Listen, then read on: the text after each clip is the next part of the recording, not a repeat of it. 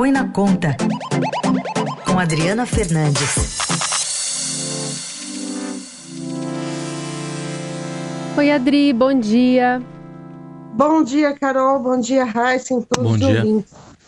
Bom, Adri, a gente está vendo essa retórica cada vez mais inflamada, né, do presidente da República contra, especialmente o presidente do Banco Central, Roberto Campos Neto, né? São muitas pressões elevando é, esse patamar de críticas. Ontem, no café da manhã com jornalistas, é, o presidente condicionou a retomada do crescimento à redução da Selic. E a gente ouviu também o próprio. Vamos começar com o Lula mesmo, falando sobre as, as críticas ao Banco Central. Ah, não, já já a gente coloca aqui essas hum. sonoras, mas eu queria uma avaliação sua sobre tanto o que disse o presidente Lula em relação a isso, quanto também a ponderação do ministro da Fazenda, Fernando Haddad, é, sobre a ata do Copom, divulgada pelo Banco Central, que foi mais analítica do amigável. Então a gente ouve na sequência Lula e Haddad falando sobre esse assunto. Bom, Carol, antes da fala, eu queria colocar um ponto que o Lula e outros integrantes do governo eles estão buscando encontrar um culpado, porque o ano não vai ser bom do ponto de vista da economia. Os juros estão altos, ele vem é, do, do vem de vem decorrência é, de é, coisas que aconteceram em 2020, nos últimos, nos últimos tempos, mas havia uma expectativa de uma entrada do ano com maior, com maior força é, do ponto de vista é, da política fiscal, com mais com menos incerteza. Isso não aconteceu e Lula sabe que esses juros ah, muito, muito alto pode colocar a economia brasileira em recessão esse ano, então os indicadores vai ser muito difícil o crescimento, ele falou ontem no crescimento pífio, né, usou essa palavra, e é isso, ele precisa, ele é o primeiro ano uh, do seu mandato, seu terceiro mandato, ele não vai uh, ter um, uma, um, um, uma, uma economia pujante e ele tem que encontrar um culpado, ele já colocou essa culpa no Banco Central.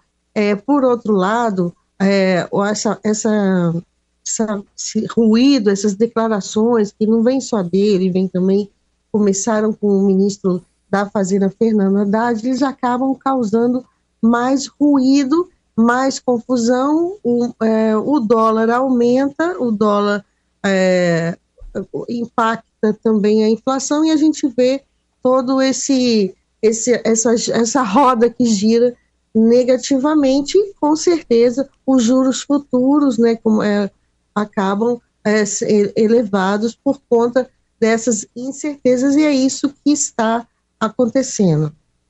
Vamos ouvir então os dois. Não é possível que a gente queira que esse país volte a crescer com uma taxa de juros de 3,75%. Nós não temos inflação de demanda.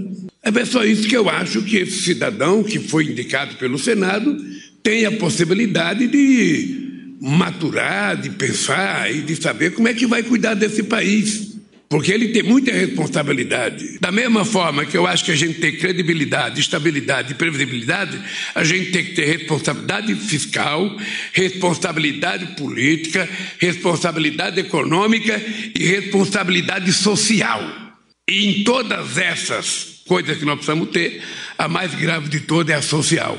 A ata veio melhor do que o comunicado, uma ata mais extensa, mais analítica, colocando pontos importantes sobre o trabalho do Ministério da Fazenda, uma ata mais, vamos dizer, amigável em relação aos próximos passos que precisam ser tomados. Fica a impressão de um ministro bombeiro aí, Adri? Não, você tem toda a razão, ministro bombeiro, mas que antes é, é, colocou ali a, um pouco de pressão. É, na noite anterior a essa fala, ele cobrou de Campos Neto uma, uma, uma ata, né, um documento. Vamos, a ata é um documento que explica a decisão da Copom. A decisão foi na semana passada, uma decisão em que o Banco Central manteve os juros em 13,75, é o valor que é, Lula é, citou, é, na fala dele, manteve em 13,75, mas aumentou as preocupações com as contas públicas. Inclusive, o que mais irritou o governo é, disse que pode, os juros podem ficar nesse patamar alto por mais tempo. O Haddad, ele queria, o que ele já tinha sinalizado, que o plano de ajuste fiscal que ele anunciou no dia 12 de janeiro pudesse é, melhorar esse comunicado, pudesse diminuir essas incertezas e o que não aconteceu na ata, na, no comunicado, mas na ata, e aí ele usa a palavra generosa, o Banco Central diz que parte dos integrantes vem potencial nesse plano de reverter, de reduzir o déficit público e, portanto, essa ata, é, essa, a divulgação da ata está funcionando para baixar a temperatura. E Lula, é, como eu escrevi hoje na edição da, do jornal Estado de São Paulo, para quem quiser ler, Lula foi aconselhado a baixar a temperatura desse confronto, justamente porque ela tem esse confronto tem aumentado o prêmio de risco dos papéis do Tesouro Brasileiro e toda aquela sequência que eu falei negativamente pode acabar em última instância aumentando a inflação por conta do dólar mais alto. Então, esses bombeiros estão atuando. Vamos ver se Lula é, vai é, seguir esses conselhos. Essa gravação ele fez, que vocês estão, que vocês ouviram, foi feita no café da manhã para mídia alternativa, que eles chamam de mídia alternativa, e a gravação da entrevista só para os outros veículos só foi divulgada no final, no meio da tarde. E quando a ata já tinha se divulgado, a ata é divulgada bem cedo pela, é, ao longo de manhã.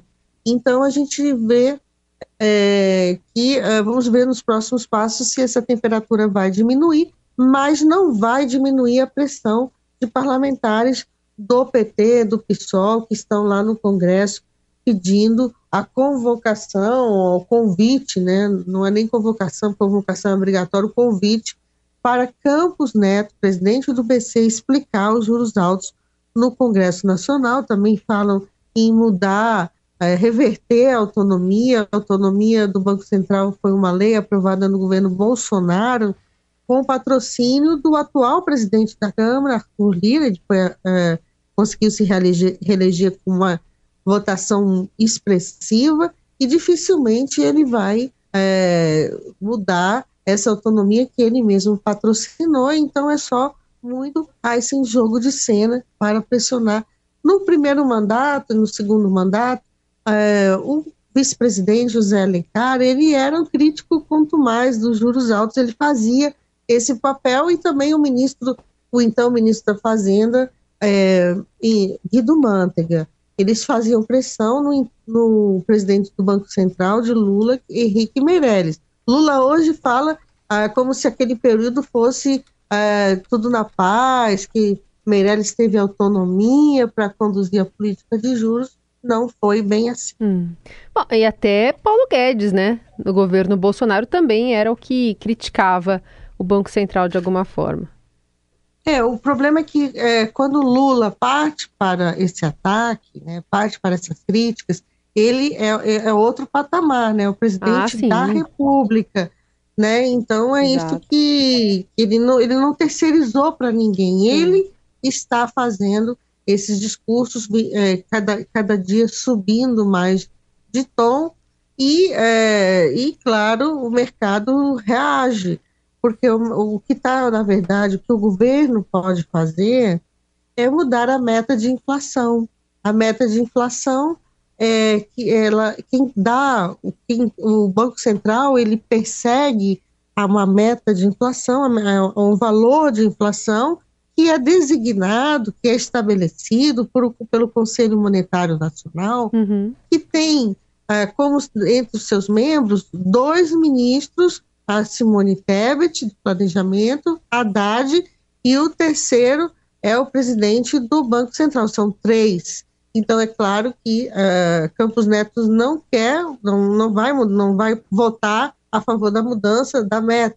Vamos ver se haverá é, esse movimento é, do, do, do, do, governo para elevar a meta, afrouxar a política monetária para é, que os juros possam ser reduzidos de forma é, mais rápida. Isso significa aceitar mais inflação Sim. para o, a economia brasileira crescer.